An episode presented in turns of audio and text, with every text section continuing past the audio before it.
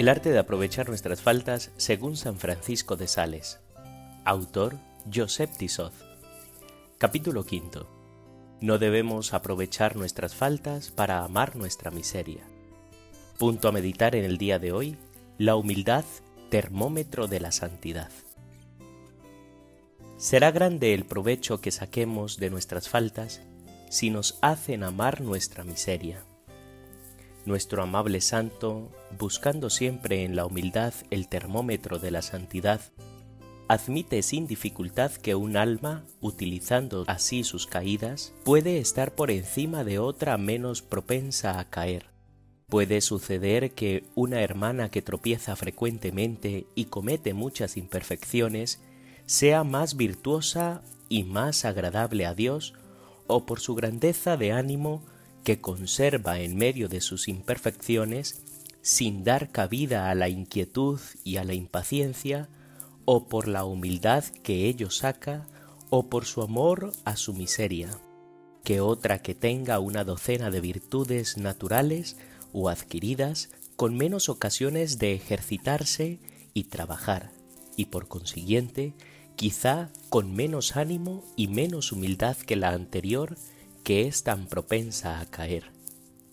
San Pedro fue elegido para ser cabeza de los apóstoles, aunque estaba sujeto a muchas imperfecciones, de manera que las cometía incluso después de haber recibido el Espíritu Santo. Pero no obstante estas faltas, tenían siempre gran ánimo y no le causaban asombro.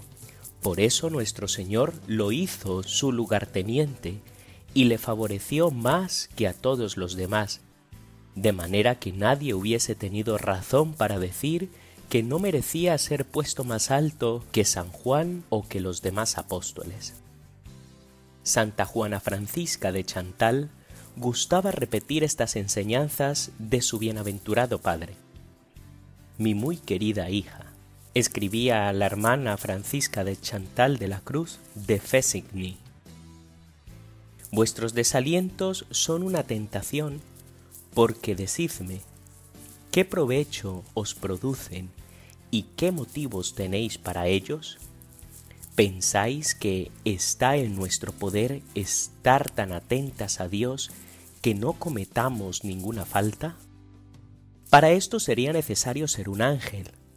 Os ruego, pues, que soportéis la condición de esta miserable vida pero sin ansiedades ni inquietudes, y cuando faltéis a la fidelidad, humillaos sin desaliento. Esa humillación y ese amor a vuestro propio menosprecio, con tranquilidad y sosiego, será más agradable a Dios que vuestras quisquillosas fidelidades.